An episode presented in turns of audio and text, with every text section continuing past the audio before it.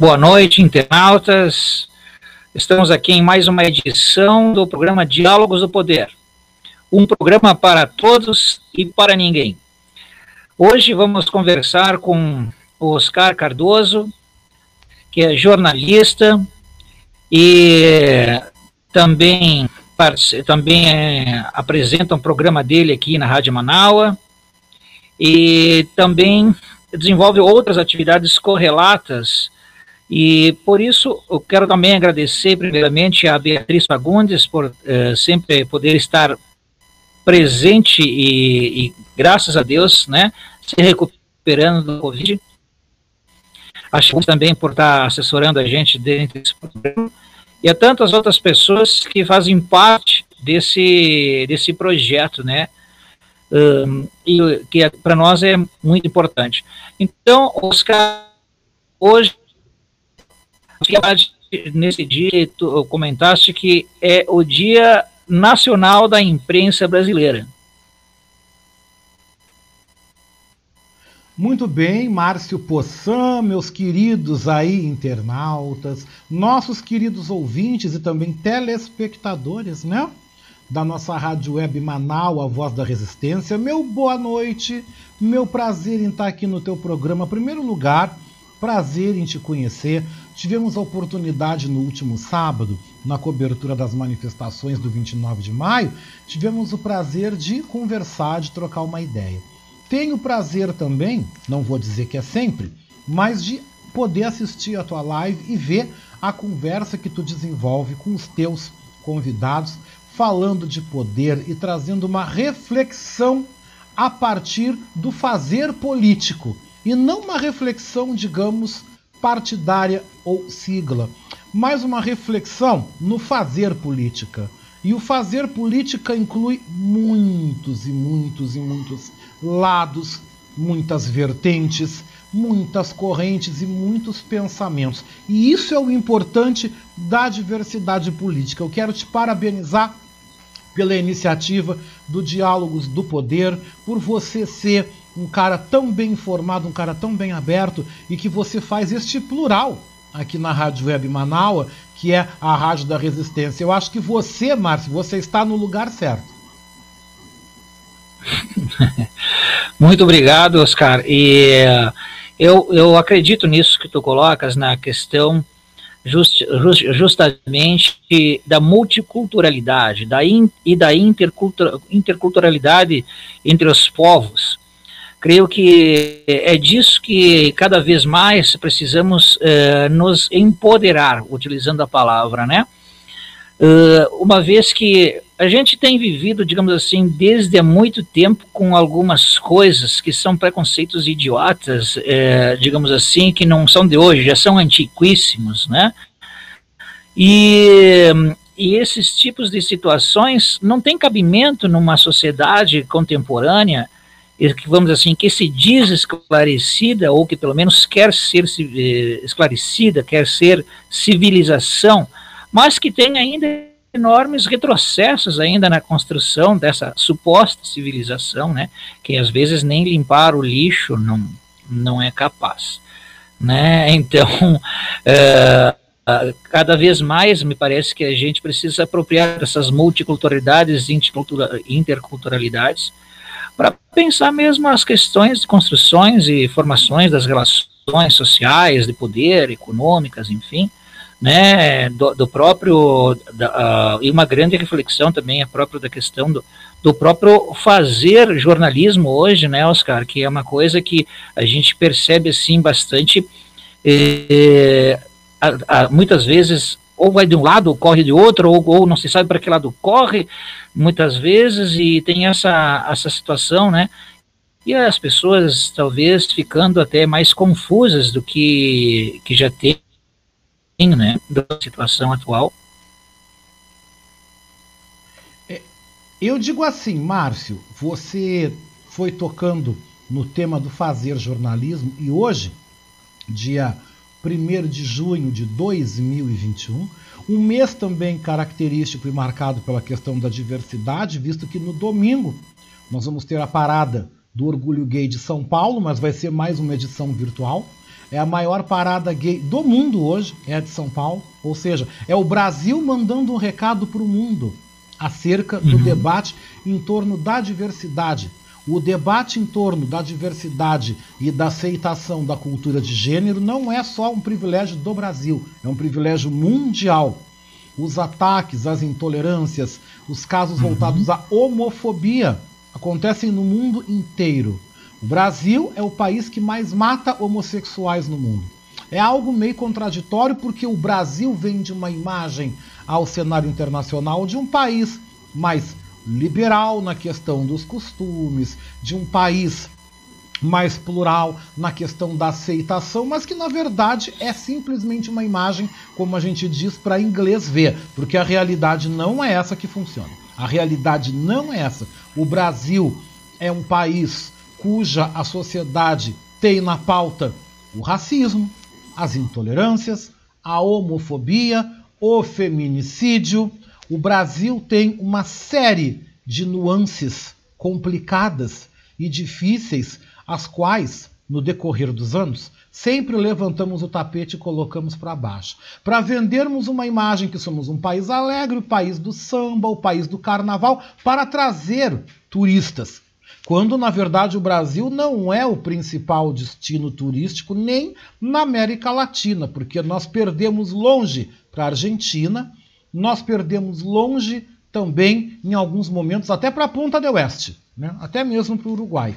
Então, o Brasil não é o principal destino turístico em função também deste contraditório. Ao mesmo tempo que vende-se uma imagem, ah, o Rio de Janeiro, mas também se vende a imagem da violência. O Brasil tem está no ranking onde caracteriza e apresenta as 20 cidades mais violentas, mais perigosas do mundo. E o Brasil tem quatro, cinco cidades dentro deste ranking. Ou seja, mostra que não é tão seguro percorrer o Brasil, não é tão seguro visitar o Brasil. E nós estamos também pautados nisso. E você falou, né, Márcio, na questão da, da imprensa, Uh, eu estava agora, antes de entrar no ar, cheguei, eu acabei de vir de uma outra live, de um outro evento, já embarquei neste aqui e dei uma lida correndo para preparar o material para o programa amanhã, porque eu estou segundas, quartas e sextas, né, das nove ao meio-dia aqui na Manaus, interinamente aí substituindo, esquentando a cadeira para a volta da Beatriz, como eu gosto de dizer. Então, amanhã eu vou começar o programa apresentando a situação da Colômbia, onde a situação da Colômbia está caótica.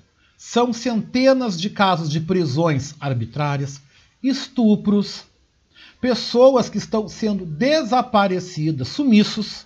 Gente, a Colômbia está vivendo uma guerra civil e o governo neoliberal, o governo ultraliberal de Ivan Duque, governo de Ivan Duque, está promovendo este palco de horrores no país latino, cujo é um grande aliado dos Estados Unidos, porque os Estados Unidos têm uma base militar dentro da Colômbia. A Colômbia sempre foi um quintal norte-americano e a Colômbia está vivendo este momento de eclosão e de ebulição, o qual a América do Sul está vivendo.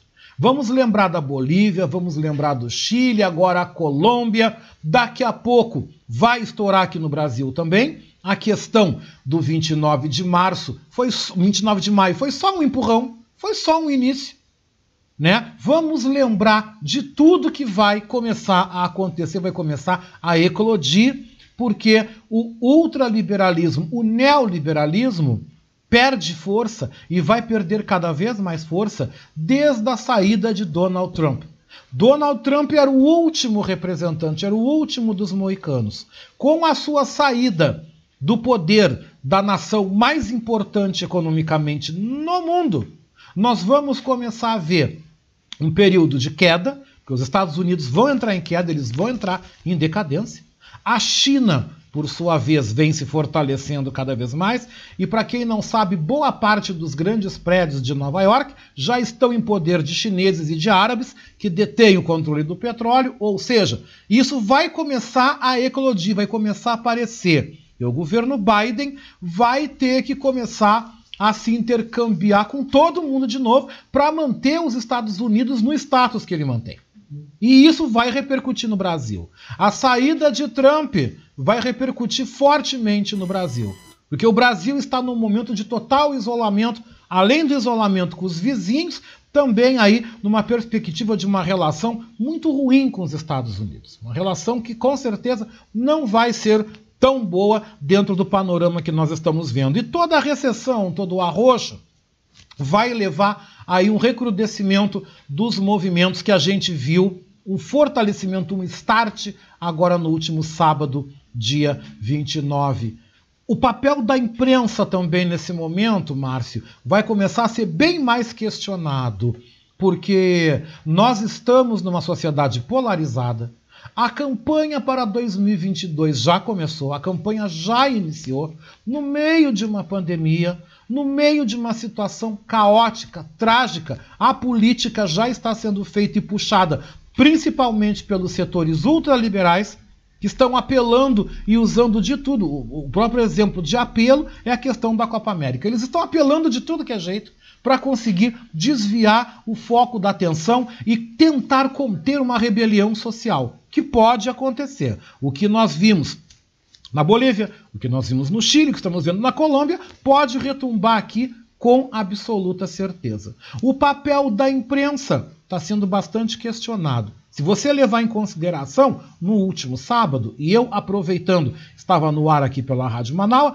e também zapeando os canais de notícias, os canais fechados.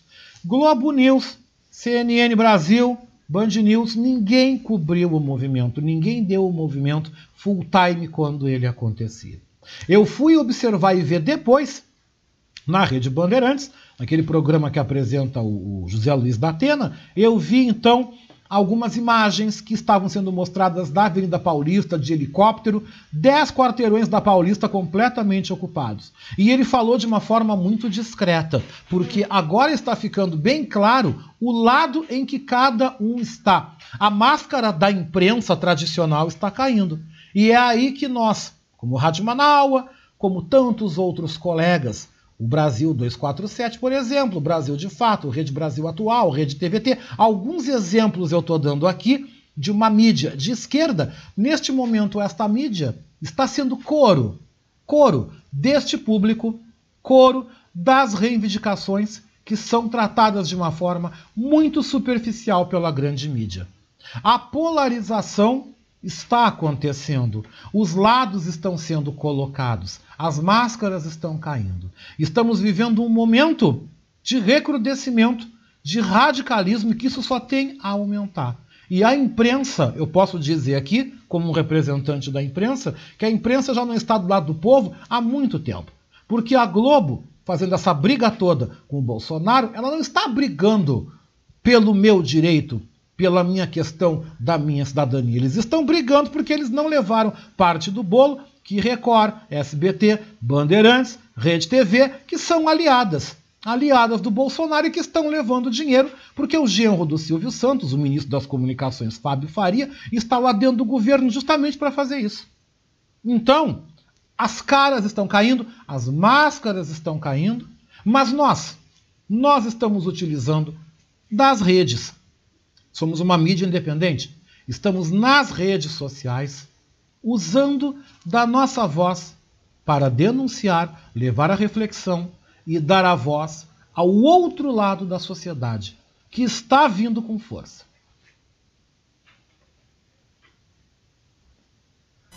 Perfeitamente, Oscar. E hum, é muito, muito boa essa tua reflexão porque eu também enquadro da, da, mesma linha de pensamento da qual tu trazes, eh, e mais, acrescento uma coisa que eu acredito que é bastante importante quando você coloca lá a questão do Biden, né, o papel do Biden nessa, né, nessa rodada, né, o Biden, eh, para mim, ele é um sujeito que não, vamos assim, para mim ele é um sujeito sem máscaras, porque consigo enxergá-lo como ele é. E o Biden, ele está eh, junto com os senhores da guerra já faz algum tempo. Né? E diferente do Trump, as ações estratégicas dele dão resultado. Né? O Trump tentou, tentou, fez um monte de confusão, fez um monte de loucura, mas as estratégias dele saíram todas pelo ladrão. Né? Ele não conseguiu realizar nem um terço do que ele queria imaginar na mente fantasiosa dele, doentia. É, agora, com Biden, as coisas são um pouco diferentes. E nesse sentido, eu vejo ele mais focal, mais objetivo com as coisas. Agora, contudo, ele me parece bastante transparente no sentido de que o Biden é capaz de dar o golpe americano em cima do próprio golpe americano na América Latina para sair como um grande eh, estadista, um grande eh, salvador da América do Sul e também da América do Norte, né? O que será possivelmente nesse nesse link um grande engodo, principalmente a América Latina, se quiser pensar sobre isso. E, e, e aqui vem um alerta para toda a esquerda brasileira ou para qualquer partido que queira pensar em algum momento que com Biden eh, alguma coisa deste sentido será benéfico né? Já dizia o Brizola sobre a, a Rede Globo, se ela é a favor, eu sou contra. E se ela é contra, eu sou a favor. Então, o mesmo vale uh, o Brasil né, pensar sobre as questões uh, e políticas estratégicas adotadas uh, pela América do Norte em, em relação à América do Sul. Né? Desde sempre, a condição deles é de nos mantermos como colônias, né, realizadoras dos seus desejos, né, para manter as suas economias aquecidas ao, ao custo que eles imaginarem. Agora tem uma outra coisa bastante importante também, né, Oscar, que tu colocaste sobre os outros irmãos latino-americanos, né, que eu acredito ser muito importante, é que Uh, o México traz na história deles uma história da esquerda bastante importante, para que não se caia na mesma história que o México passou, porque o México levou um tempo grande demais e pagou um preço grande demais uh, ao construir aliados para uh, subir de volta ao poder. Né? E isso teve repercussões bastante é, complicadas. Eu acho que hoje o Brasil tem que é, a esquerda brasileira precisa pensar o seu lugar como esquerda de uma forma bastante estratégica mesmo, né? porque é possível pensar até quando, por exemplo, não se estará uh, fazendo um movimento que os ultraliberais, como tu comentaste, né, ou mesmo a extrema direita quer que se faça, né? E isso considero mesmo dentro do movimento que aquilo chama de movimento de ruas. Né? Então, até houve algumas, alguns analistas políticos que dentro desse, depois do C29, fizeram algumas críticas, inclusive nessa relação, né? que eu acho que é bastante importante poder pensar qual é o movimento que queremos, né? aquilo que desejamos é uma coisa, mas uh, aquilo que queremos e qual estratégia adotar dentro desses processos são coisas completamente diferentes. Né?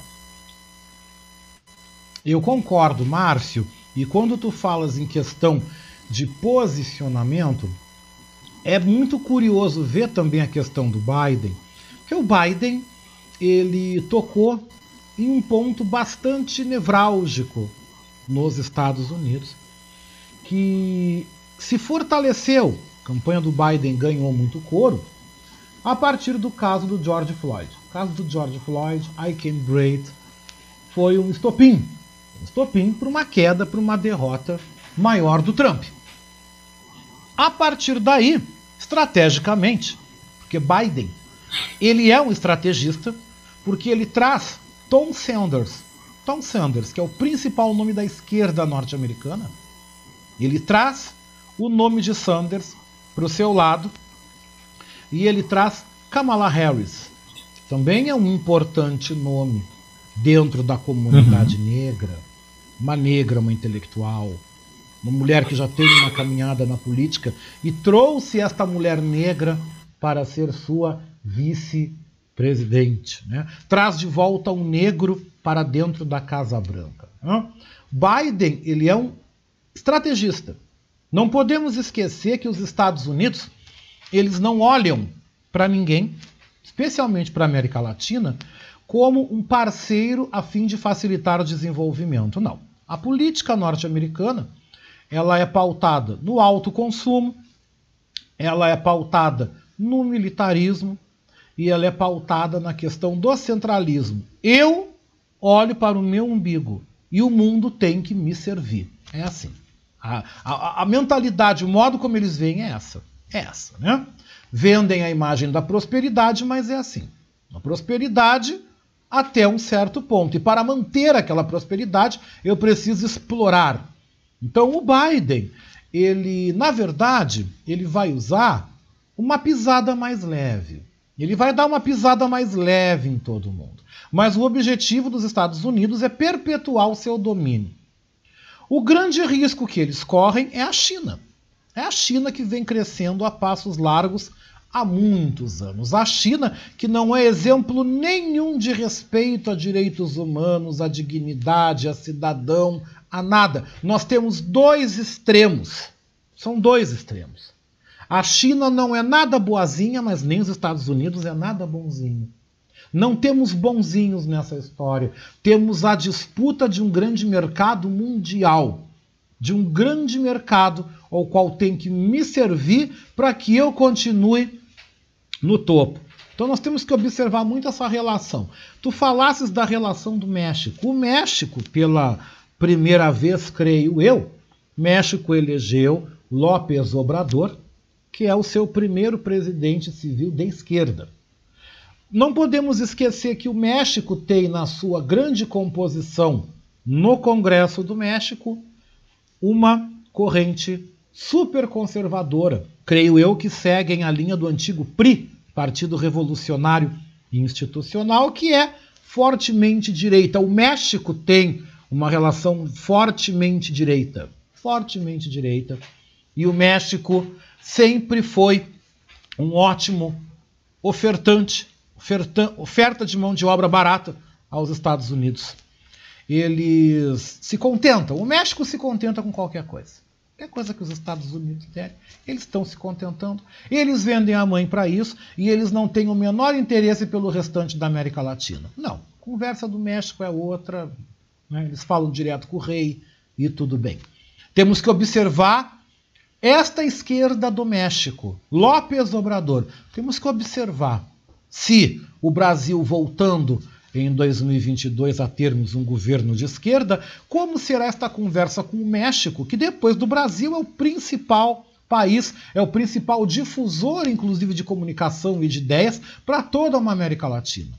Temos aí um grande desafio. Nós somos o único aqui no bolo que falamos português. Todo o restante, desde o Chile até o México, fala espanhol. Todos conseguem se entender muito bem. Quem fica de fora da confusão é nós. E quem virou as costas para os importantes aliados fomos nós. Nós viramos as costas para todo mundo. Nós, neste momento, estamos inclusive isolados da Argentina, que é um importante parceiro comercial brasileiro.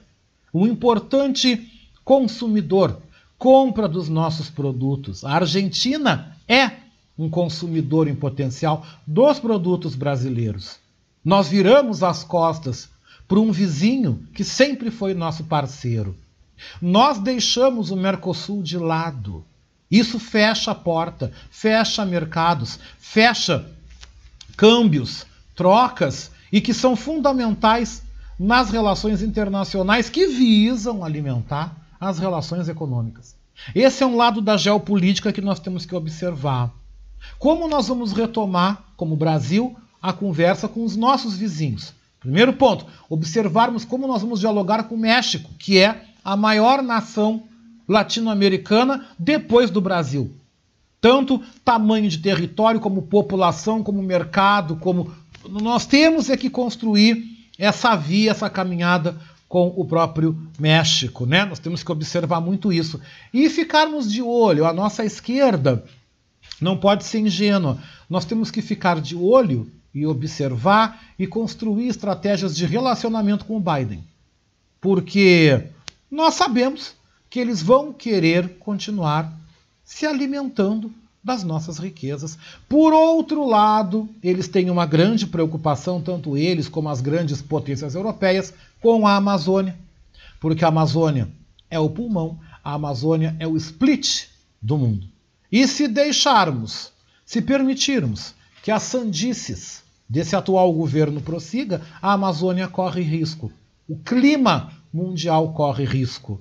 As riquezas correm risco, porque tudo está interligado. Então nós temos que observar, nós temos que, como esquerda, começarmos a nos antenar e nos prepararmos para o diálogo, para a construção de caminhos, para recuperar tudo que está sendo destruído pelo governo Bolsonaro. Porque o estrago e a tragédia que o governo Bolsonaro vai deixar, nós vamos levar anos para arrumar. Nós vamos levar muito tempo para arrumar a desgraceira que ele vai fazer daqui, creio, não sei até quando, porque eu não consigo vislumbrar com tanto otimismo um impeachment, porque para mim valeria a pena não empichá-lo, porque se tu empicha ele, o Mourão vai sentar. E o Mourão vai ser tão pior quanto. O Mourão vai ser pior, o Mourão é um militar, aí sim os militares vão botar bota, vão botar o coturno dentro de casa e, e esqueça a eleição, não vão sair mais, a gente sabe o que, que vai acontecer. Então não é uma boa. O que nós tínhamos que lutar é para a saída, cassação da chapa por muitas irregularidades. A própria CPI da Covid que está aí em andamento se essa CPI fizer um trabalho sério, o que eu, pelo que eu tenho observando, cá tenho minhas dúvidas, né? Mas se fizer realmente um trabalho sério, uh, já dá um pouquinho mais de ânimo, pode ser, porque o impeachment é um ato político. O impeachment é uma decisão política, é uma movimentação política. Pode, eu creio que daqui até o final do ano, muita água vai rolar embaixo da ponte e e a briga, a briga entre os poderes, que não poderia existir, ela vai se recrudescer. Creio que vai ficar cada vez pior a relação. E isso vai passar para a sociedade. A mídia vai jogar isso muito bem. Eles vão jogar tudo isso muito bem. A polarização ela tende a aumentar. E nós vamos ver cada vez mais o uso da rede social, o uso das redes sociais como instrumentos de mobilização como instrumentos de divulgação de ideias, de propostas. As lives, elas vão se multiplicar, porque nós, como povo, nós precisamos falar. O que também é um desafio. Nós, como esquerda, é um grande desafio atingirmos a população. Atingirmos a Dona Maria, atingirmos o seu José, que está lá na comunidade, que sai de madrugada, que volta para casa num ônibus lotado. Nós temos um grande desafio, como esquerda, de não continuarmos falando para nós mesmos, mas nós temos o grande desafio de atingirmos a população e fazer com que a população pense, veja, reflita tudo aquilo que ela está sofrendo. Uh, perfeitamente, Oscar. Eu, uh, quando tu falas é, da, da, questão da polarização, é, é poder é, nós que estamos dentro da Rádio Web Manaus, entre outras tantas rádios webs Brasil afora, né, levar essa informação para os internautas para justamente começarem a, a, a, começarem a pensar um pouco fora da caixinha a qual eles foram colocados lá dentro. Na verdade, a grande parte da população não está pensando dentro da, de, da sua, da, do seu próprio modo de, de raciocínio, mas sim dentro de um modo que foi construído para ele pensar. Né? E uma dessas questões é justamente foi a construção dessa polarização. Né? Embora sempre, vamos assim, de uma forma incipiente, eh, ou vamos dizer assim, ou de forma inconsciente essa polarização já existisse, né? Eh, mas dentro desse planejamento estratégico que começou lá em 2010 até agora, né, foi sendo construído para que as pessoas eh, acabassem tendo esta polarização dentro desse, desse processo, dentro desse tempo que estamos vivendo. E é uma coisa bastante curiosa quando a gente fala em tempo também, né, Oscar? Porque, veja lá, as pessoas não estão se percebendo que já passou-se 11 anos, né? E que elas já estão mais velhas e que o pensamento sobre aquelas coisas continuam sendo as mesmas, muitas não se perceberam que já deveriam ter começado a questionar o que estão recebendo para guardar dentro de suas mentes, né? Então, são situações que elas uh, precisam uh, voltar a avaliar.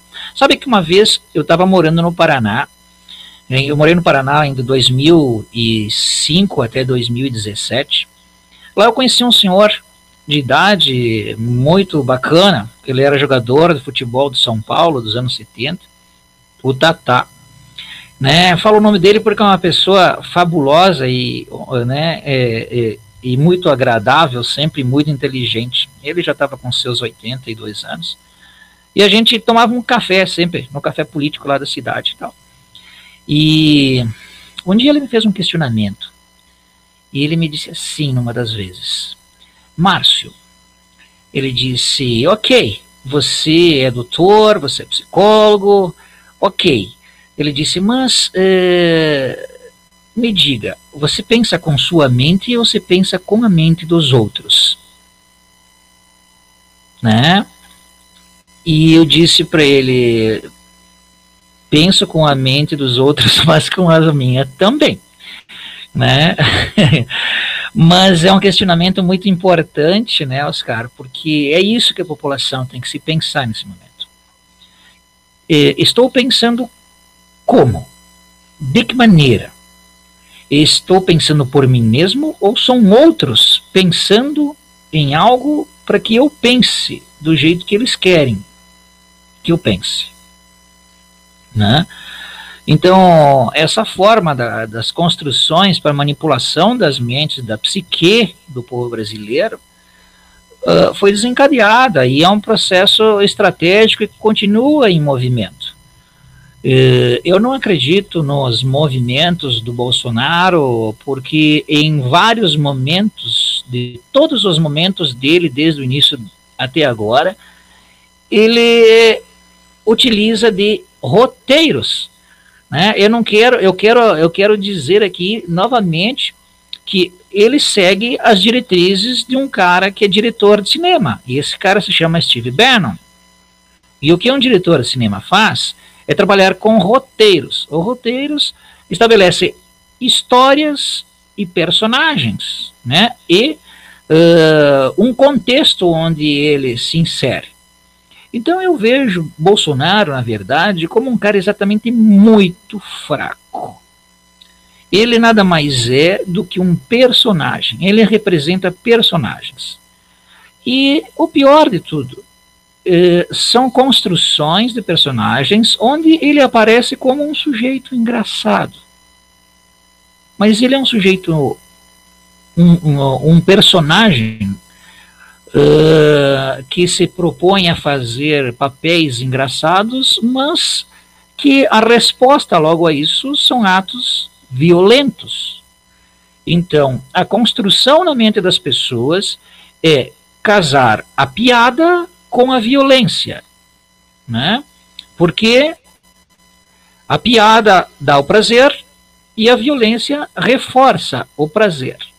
Então estamos falando de prazer de qualquer maneira, tanto no ato da piada, tanto no ato da violência. E alguém poderia se perguntar, mas como? É possível?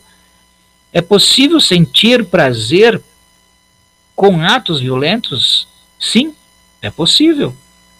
Em muitos momentos, isto ocorre na vida das pessoas, né? E uh, existem certos tipos patológicos, né, assim, que é como esse presidente, o qual uh, aí está, que tem uma conduta patológica, tem uma conduta doentia, como a gente tem percebido. Uh, isso não sou eu só que falo, mas enfim, toda eh, uma comunidade científica já se manifestou sobre. Né? Então, Uh, e nisso leva as questões também dos armamentos, né, Oscar, das quais o pessoal tem falado tanto, né, e fazendo comparativo muitas vezes com a questão dos Estados Unidos e tudo mais. Mas veja lá, nos Estados Unidos, para um sujeito aprender a atirar, ele começa aos 6, 7 anos de idade, né? E o que que ocorre? Algumas pessoas aqui no Brasil dizem, ah, mas que horrível! Ela aparece, ela começa a tirar com sete anos e ficam com os olhos estarrecidos assim. Eu disse, não, vocês não estão entendendo. Uh, pode ser horrível aos olhos nossos que somos ingênuos.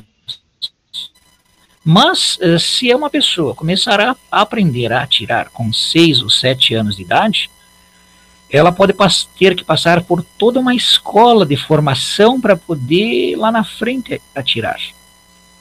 Né? Ou seja, ela pode ter uma construção toda de treinamento, inclusive de base psicológica, né?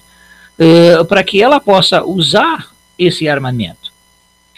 Uh, vamos assim, dizer que é errado usar um armamento nos dias de hoje, não tenho minhas dúvidas aqui né? Mas a questão é como se usa, né? Porque no Brasil também, se nós utilizarmos a mesma metáfora, a questão do automóvel no Brasil hoje mata 100 mil pessoas por ano, né? É uma verdadeiro genocídio também. E o que ocorre? Não há uma escola de formação de motoristas. Né? Nós temos aí, o sujeito vai lá, chega aos 18 anos de idade e diz: Ah, acordei hoje e quero aprender a dirigir. Sabe, essa é a condição do Brasil hoje, do tipo, eu quero, oh, hoje completei 18 anos, hoje eu quero aprender a dirigir. Uhum. Como assim? Ele não estudou, ele não pegou o automóvel na mão, ele não treinou, ele não tem a capacidade cognitiva de estar habilitado para isso, mas depois de algumas aulas e de algumas testagens, então, supostamente, se dá uma carteira de habilitação para o sujeito. Mas isso não significa que ele esteja habilitado a dirigir, né? Então, assim, acho que a questão do, de treinamento e tudo mais é o que precisa ser feito uh, com a população para que ela tenha um processo de consciência mais elevado. E, e, é disso que a gente trata, né, quando a gente fala de, de civilização, né, Oscar? É as pessoas terem mais consciência de si. Isso parte, né, Márcio, principalmente porque o Brasil, ao longo de toda a sua história, e não é um privilégio de agora. Se a gente for lá atrás, vamos fazer uma viagem desde Getúlio Vargas, vamos vindo de Getúlio até agora. Vamos dar uma passeada pela história política deste país. Eu, como eu adoro história e adoro história política, Começo lá atrás. O Brasil tem uma carência de pai. A gente sempre viu no nosso comandante o pai. Getúlio foi o pai dos pobres. Getúlio criou a CLT, criou as leis trabalhistas. Getúlio criou uma série de programas e de ações para proteger as relações de trabalho inclusive na questão da educação, normatização de relações familiares. O papel de Getúlio foi paternalista e foi um ditador. Getúlio foi um ditador. Getúlio foi um general. Getúlio foi um militar. Getúlio teve o pé firme. Mas Getúlio soube muito bem trabalhar com o apoio do rádio. Com o apoio do rádio, isso é importante dizer. Soube trabalhar muito bem a sua imagem. Vemos depois de Getúlio Vargas, depois de Getúlio, eu não lembro de um outro grande nome. Eu não, eu não lembro, eu não recordo de nenhum outro grande. Nós passamos desde Getúlio, nós viemos até. Havia perspectiva, havia perspectiva de Tancredo. Mesmo Tancredo não tendo sido eleito pelo voto popular, mas de ser um presidente que poderia, quem sabe, trazer uma redemocratização ao país. Entrou Sarney. Que Sarney, dentro da história, também não. Saiu Sarney, quem entrou depois de Sarney? Uh, Collor, total fiasco. Entrou o Itamar, que foi seis por meia dúzia. Itamar foi seis por meia dúzia, não, não acrescentou. Né? Depois entrou Fernando Henrique. Fernando Henrique, vamos combinar que Fernando Henrique também não, não, não, não deixou grandes marcas, grandes, um grande não, não, não foi. Não foi um grande presidente. Foi interessante porque ele preparou o terreno, a casa para o Lula. Aí chegou o Lula. O Lula chegou abalando, abafando e correspondendo toda a expectativa do povo. Porque nós temos que, nós temos que dizer que com Lula, principalmente eu vou trazendo aqui para minha asinha, como militante do movimento social negro há 20 anos, faz anos que eu estou nessa vidinha, como eu digo, para nós da comunidade negra, o melhor presidente foi o Lula. Por quê? Porque tivemos acesso ao trabalho, tivemos acesso à universidade. O Lula criou 14 universidades federais. O Lula criou cinco institutos federais de ensino.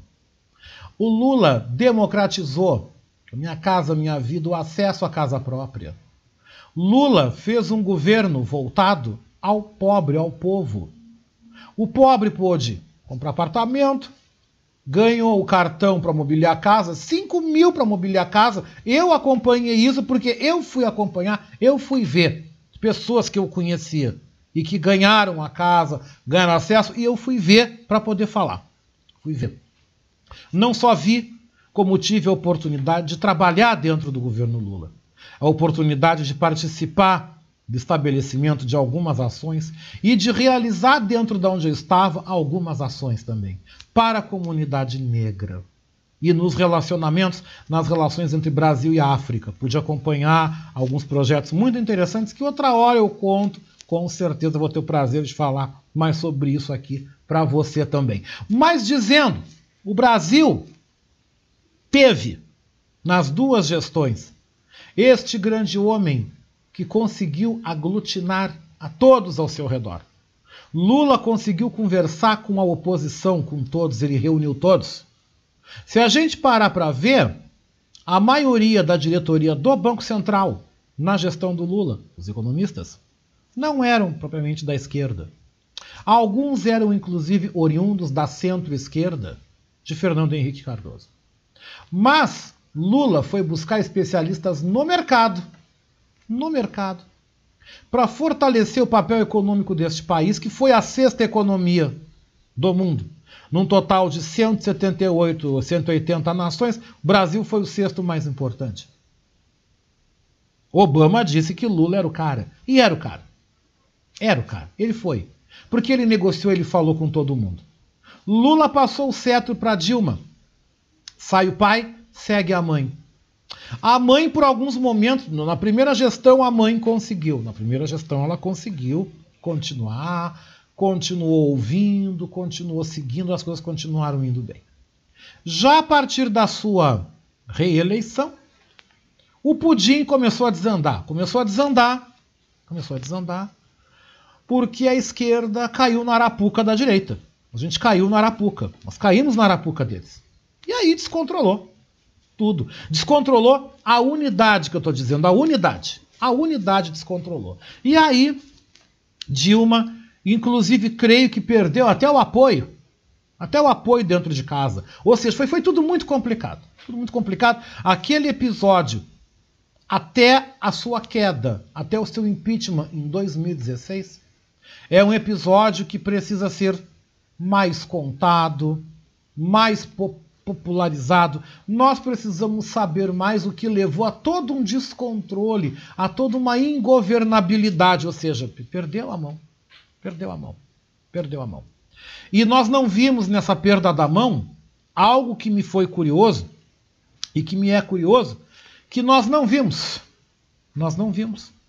O povão de fato. Porque quando eles foram para a rua, eles que estão aí hoje no poder, com bandeira do Brasil, se apropriando dos nossos símbolos nacionais, trazendo um nacionalismo revanchista, não era o povão que foi no Parcão gritar. Mas eu também não vi o, o povão comer coxinha de galinha ou mortadela. Eu não vi o povão também nas manifestações no Parque Farroupilha. Eu não vi o povão, eu estou falando povo, povo. Eu não vi o povo nem no Parcão nem no Parque Farroupilha. O desafio que nós temos pela frente é ir buscar este povão. Nós temos um desafio. E nós temos os meios para conseguir. Primeiro meio, nós temos que nos reavaliar como movimento, como atuantes dentro de uma esquerda. 29 de maio trouxe a gurizada para a rua. 90% quem foi para a rua era gurizada. Essa gurizada, para mim, mandou um recado. Eles estão mandando recado. Só que eu preciso descer do meu salto e ir até eles e ouvi-los. Porque eles são a continuidade da esquerda que nós somos. A esquerda, os grandes líderes, precisam descer e ouvir a juventude. Vamos ouvir a juventude negra. Vamos para a favela. Vamos ouvir o gueto. Vamos ouvir o gueto. Vamos ouvir as mulheres. Vamos ouvir os idosos. Vamos para, vamos ouvir as pessoas. Vamos ouvir. Temos as nossas construções ideológicas, temos as nossas espinhas ideológicas, temos, mas nós temos que ouvir as pessoas. Porque nós temos que recuperar junto a essas pessoas a esperança. Esse é o primeiro processo. O segundo processo, nós temos que usar e ocupar as redes sociais, as quais democraticamente nos ofertam esse espaço. Porque a democracia também vai até um certo ponto. Porque isso aqui também é vigiado. Isso aqui também é monitorado. As coisas não são tão abertas como a gente acha que é. Não são. Deixam a gente falar até um certo ponto. Né? Isso é uma verdade. Né? O controle de tudo está com o senhor Mark Zuckerberg. Ele é que manda, ele é que controla, ele é que diz o que diz, enfim. Né? Então ele deixa as coisas também de acordo aos seus interesses. Mas nós temos que ser estratégicos. Nós temos que usar desses espaços, dessas redes, para, em primeiro lugar, darmos voz e ouvido àquilo que a nossa sociedade quer. Em segundo lugar, temos que trazer à luz de todos uma revisão histórica. Nós temos que recontar essa história. Nós temos como imprensa, primeiro ponto, assumirmos o nosso lado. A Rádio Web Manaus tem lado. Nós aqui temos lado. Eu tenho lado. Tu tem lado. Nossos colegas todos têm lado. Nós estamos em um lado da sociedade, o qual eu, como imprensa, não vejo problema nenhum em você assumir um lado. Porque o lado de lá se assume, só não diz. Mas seria legal se eles falassem. Vamos pegar o exemplo dos Estados Unidos. A Fox tem uma linha, a CNN tem outra. Quem vê a CNN é de uma linha diferente da Fox, que é diferente da ABC, da CBS, ou seja, a imprensa norte-americana tem lado. As pessoas assumem um lado. A Manaua tem lado. Nós aqui somos de esquerda. E nós vamos usar as redes sociais para trazer à luz o pensamento da esquerda e, principalmente, nós vamos discutir, nós vamos falar sobre a nossa realidade. Nós vamos falar aquilo que é nosso. Nós vamos relembrar os nossos ouvintes, nós vamos relembrar os nossos telespectadores. Do governo, nós vamos lembrar de quem nos deu voz, de quem nos deu vez. Nós já estamos na campanha desde agora. Já que está tudo polarizado, eu vou ter oportunidade neste microfone daqui para frente de relembrar relembrar a importância e o estadismo do governo Lula, que foi o maior estadista que esse país já teve, após Getúlio Vargas, na minha opinião. Getúlio Vargas não era um cara civil. Getúlio Vargas era um militar. Ele não era civil, mas ele teve um papel estadista. Depois dele, na história atual, na história democrática, o grande estadista foi Luiz Inácio Lula da Silva. Foi, é, sempre será. E se tiver, como ele já está dizendo, já é um pré-candidato, tendo condições, deve reunir o apoio de todo o segmento da esquerda, porque agora é momento de toda a esquerda vir com ele. Porque nós temos que combater o bolsonarismo. Nós temos que usar este canal, nós temos que utilizar as mídias sociais para fazermos isso. Nós temos que usar as redes para fazermos a resistência que nos propomos. De uma forma equilibrada, de uma forma com muita informação, trazendo dados, contando fatos, ampliando aquilo que nós nos propomos. Porque do lado de lá, as redes tradicionais vão fazer isso. Eles vão fazer. Eles vão fazer porque a campanha vai intensificar.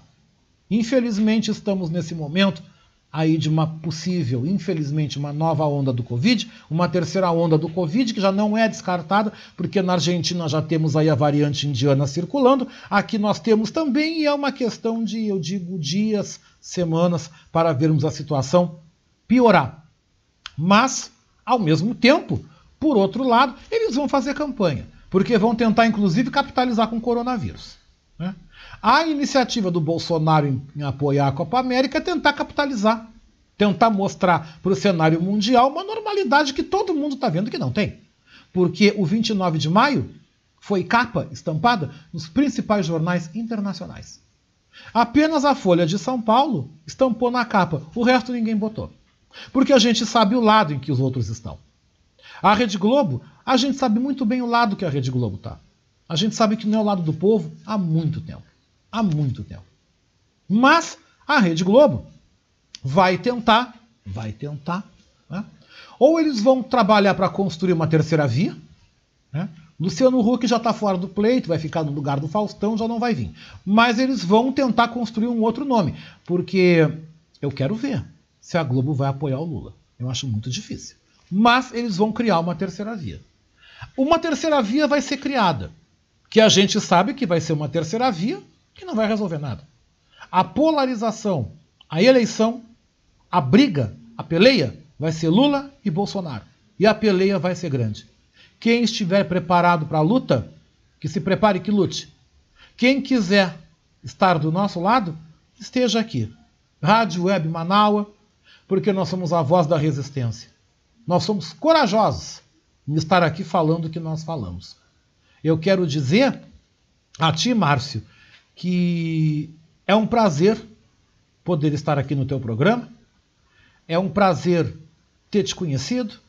É um prazer uh, ter lido um pouco da tua história, um pouco da tua caminhada, que é bastante interessante.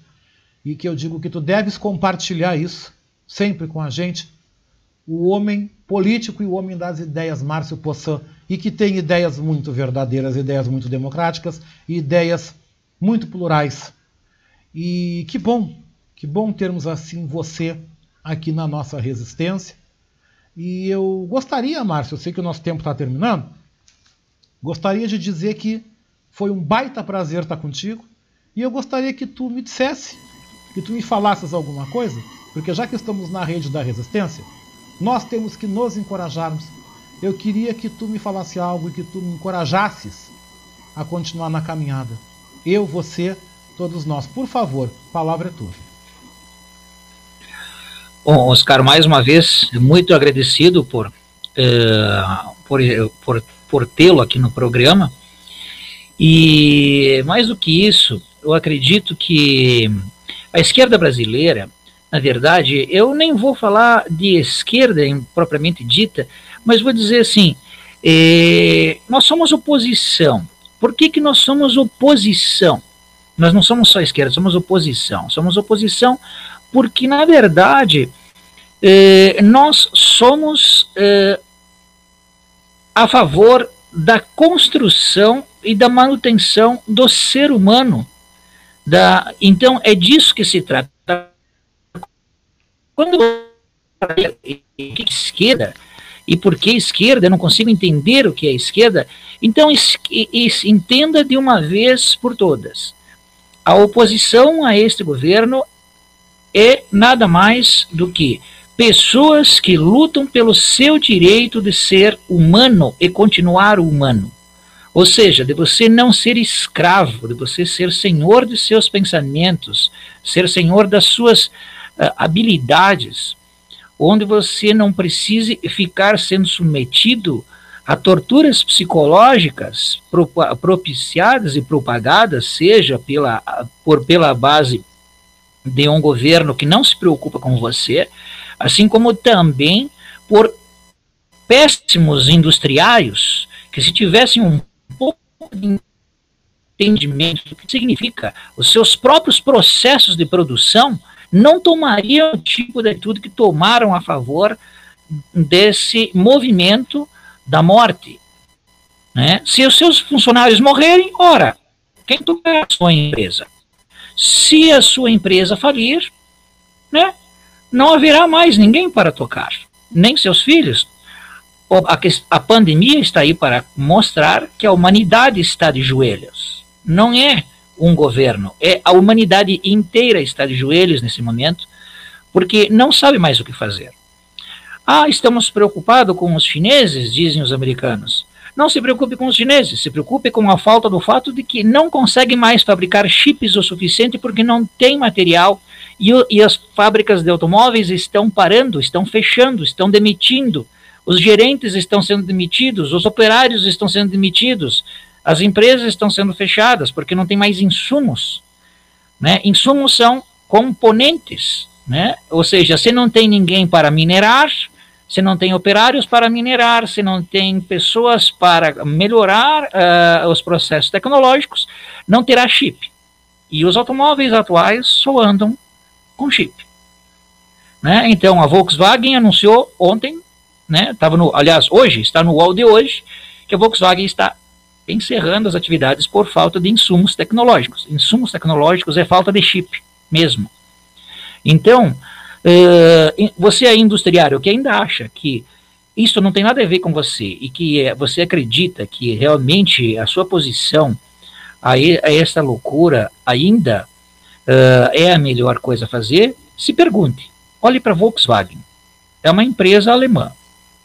Né? Nós, os meros brasileiros, a maior parte dos nossos empresários brasileiros, 90% deles, não passam de empresários operários. São todos empresários de base. Não importa se é um grande, uma grande indústria do aço, se é de cutelaria, se é de armas, nada disso. São todos grandes empresários barra operários que trabalham para países desenvolvidos.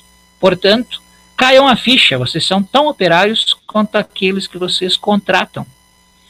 Né? Essa é a realidade, para que vocês entendam exatamente que é disso que se trata quando nós dizemos para cuidar do humano. Né?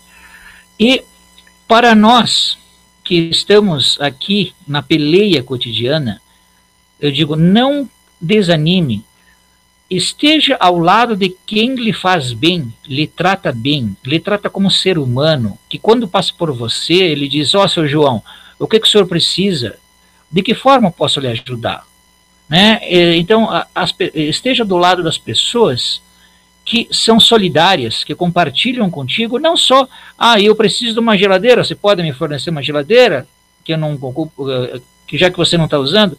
Não, não é só questão da geladeira, é questão do afeto, né, da pessoa que lhe dá um abraço quando precisa, né? Então, é disso quando a gente fala de oposição ao governo da morte. É um, a oposição, ela é a oposição porque ela é a oposição, ela, ela é justamente esse movimento de acolher o afeto. São pessoas que acolhem o afeto, são pessoas solidárias, são pessoas que se preocupam com outras pessoas, se preocupam com o ser humano, se preocupam com a forma de é, com a qual você vive o seu cotidiano. Então é muito importante para o povo brasileiro que tenha consciência disso. Olha, é, quando nós falamos até nas questões militares, né, Oscar? É, tu dizes, né, o Getúlio Vargas foi um grande estadista, mas ele foi militar também, mas ele também trouxe bastantes contribuições muito importantes para esse Brasil, assim como também o Marechal Rondon fez um grande trabalho né, na região norte do Brasil e centro-oeste, né? Então a gente tem grandes nomes em todos os grandes lugares no Brasil, pessoas de um caráter iminente, né? Que algumas fizeram uh, coisas erradas, mas em outros momentos deram uma boa guinada, entenderam que suas percepções estavam erradas. E eu creio que é disso que nós precisamos no nosso Brasil. Que as pessoas uh, se percebam que existe uma. Uh, que, que o que pode subsistir e manter o nosso país de pé é a unidade, né? Como tu colocaste antes, né? Colocaste antes sobre a questão Dilma e Lula, né? Eu coloco isso a nível nacional, nós precisamos de humanidade, a nossa bandeira é verde, sim, é verde, né? Ah, os partidos têm cores diferentes, sim, o PSDB tem uma cor, é, né, é, do tucano, por isso que já tem a, o desenho do tucano, sem problemas, poderia ser uma girafa também, não ia fazer diferença nenhuma, né? Agora, cada partido tem a sua cor, né? De acordo com a sua própria ideologia. Agora, não podemos julgar, né? Polarizar ao extremo as, as coisas, as formas de, de, de cada um, porque, eh, vamos dizer assim, há contribuições e não contribuições em todas as polaridades. Né? É, então, acho que a gente precisa fazer esta reflexão, sim, mas, acima de tudo, né, trazer para o nosso internauta é, justamente a questão de que vale estar a pena, é, vale a pena estar junto com as pessoas que são solidárias, porque essas pessoas lhe acrescentam na sua vida, né? Em qualquer momento que você quiser pensar, não só político, mas social, econômico, né? Vamos outro, já se dar bem com o seu vizinho e conseguir tomar o seu chimarrão, já é uma forma política de boa vizinhança. Com certeza, Márcio. Eu queria te agradecer mais uma vez a oportunidade de estar contigo nesse espaço dos diálogos do poder porque a política está em tudo. A política está no nosso dia a dia. A política está em tudo que nós fazemos, nas conversas, nos debates onde estamos.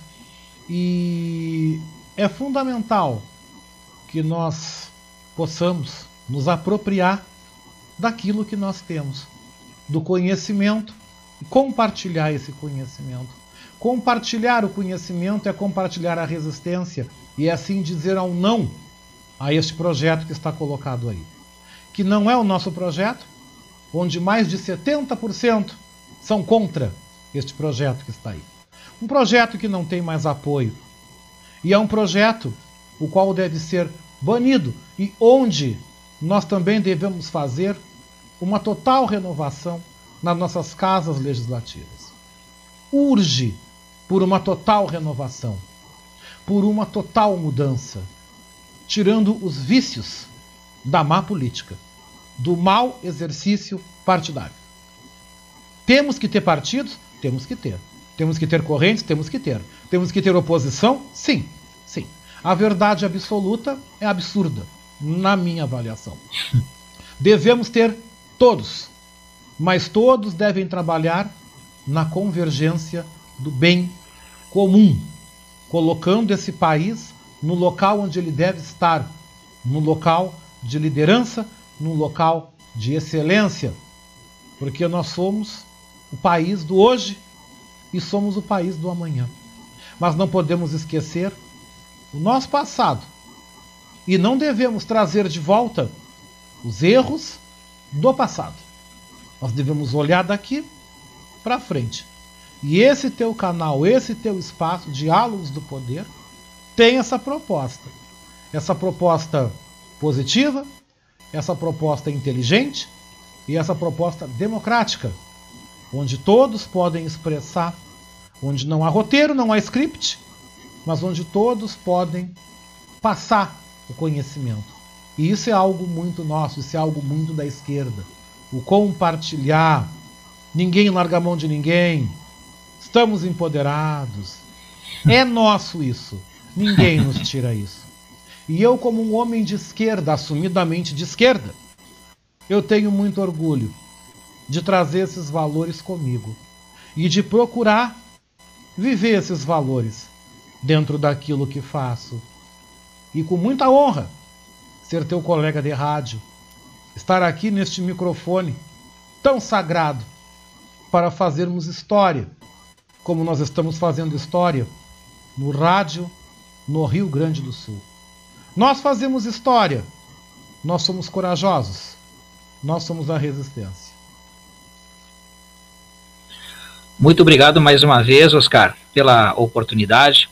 Também quero aqui agradecer aos colegas aqui que estão participando também junto conosco na live, a Denise Antunes, a Vera Marrones, que também a Daniela Castro, a Rejane de Oliveira Simões, a Vera Lúcia, Rafael Simões, a Lea Leite, a Simone Santos, a Lúcia dos Santos, Sueli Ferreira, ao Movimento Negro Raízes, ao Paulo Ricardo, né, e todos os outros internautas que nesse momento puderam nos, nos assistir aqui e nos ouvir, e que sim, né, é sempre um grande prazer poder, acima de tudo, levarmos a informação às pessoas, né, Oscar, para que eh, elas possam poder refletir sobre o seu cotidiano, sobre as informações que vêm recebendo, né, em, nesse momento tão tortuoso que tem sido mais do que isso, massacrante, né, que além de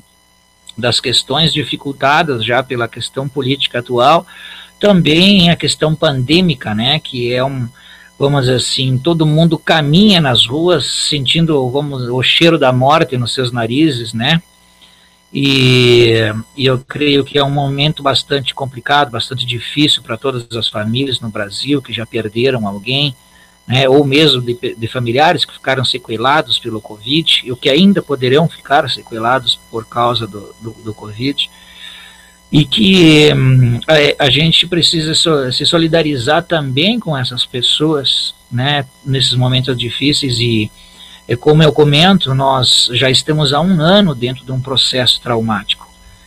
É, eu faço um paralelo aqui rapidamente, Oscar, para comentar que geralmente o luto, né, como a gente trata dentro da prática clínica da psicologia, ele vai até um ano, geralmente, para que as famílias elaborem isso. E o tempo pandêmico no Brasil já está ultrapassando um ano. Né? Então, assim, uh, quero aqui dirigir a palavra aos internautas que, que puderem buscar auxílio psicológico, busquem auxílio psicológico. Se perderam familiares ou não perderam familiares, não interessa. Busquem auxílio psicológico. Estamos num momento traumático. E vocês estão sendo traumatizados não só uh, pela pelas situações as quais vocês estão ouvindo, vocês estão sendo traumatizados também pelas imagens com as quais vocês estão vendo na, na pela mídia. Então, a mente traumatiza com, por imagens. Né? Então, é muito importante que se faça esse apelo para que as pessoas busquem atendimento psicológico quando estiverem numa, numa situação angustiante muito forte, para que possa amenizar isso, porque a perda, principalmente, né, ela é bastante intensa, bastante difícil para todas as famílias.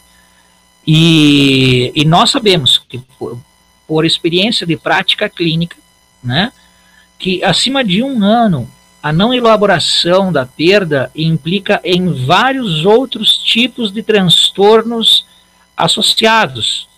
E por isso, antes que estes outros processos associados, secundários, aconteçam, busque auxílio psicológico. Não é vergonha nenhuma, né? É, porque à medida que você faz isso, você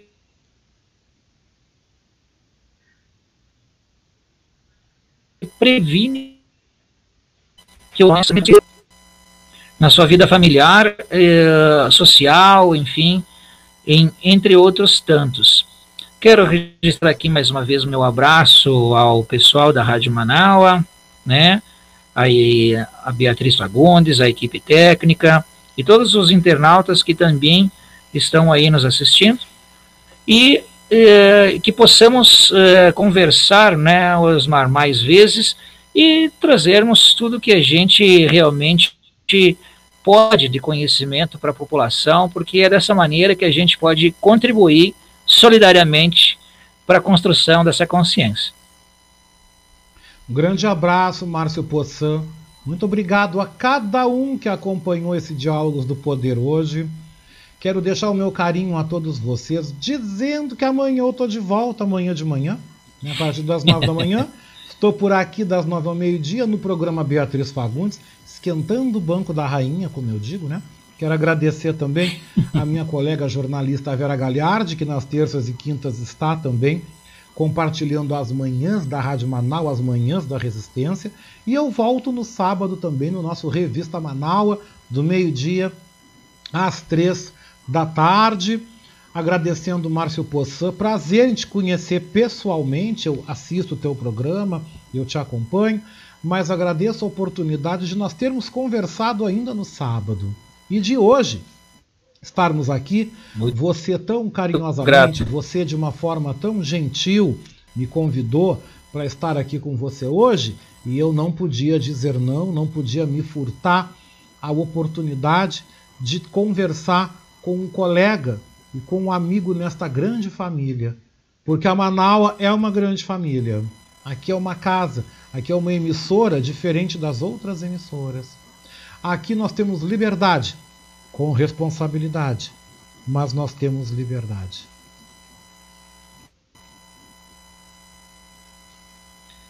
Perfeitamente, Oscar. Um grande abraço e até a próxima. Muito obrigado, Márcio. Muito obrigado a vocês que acompanharam Diálogos do Poder.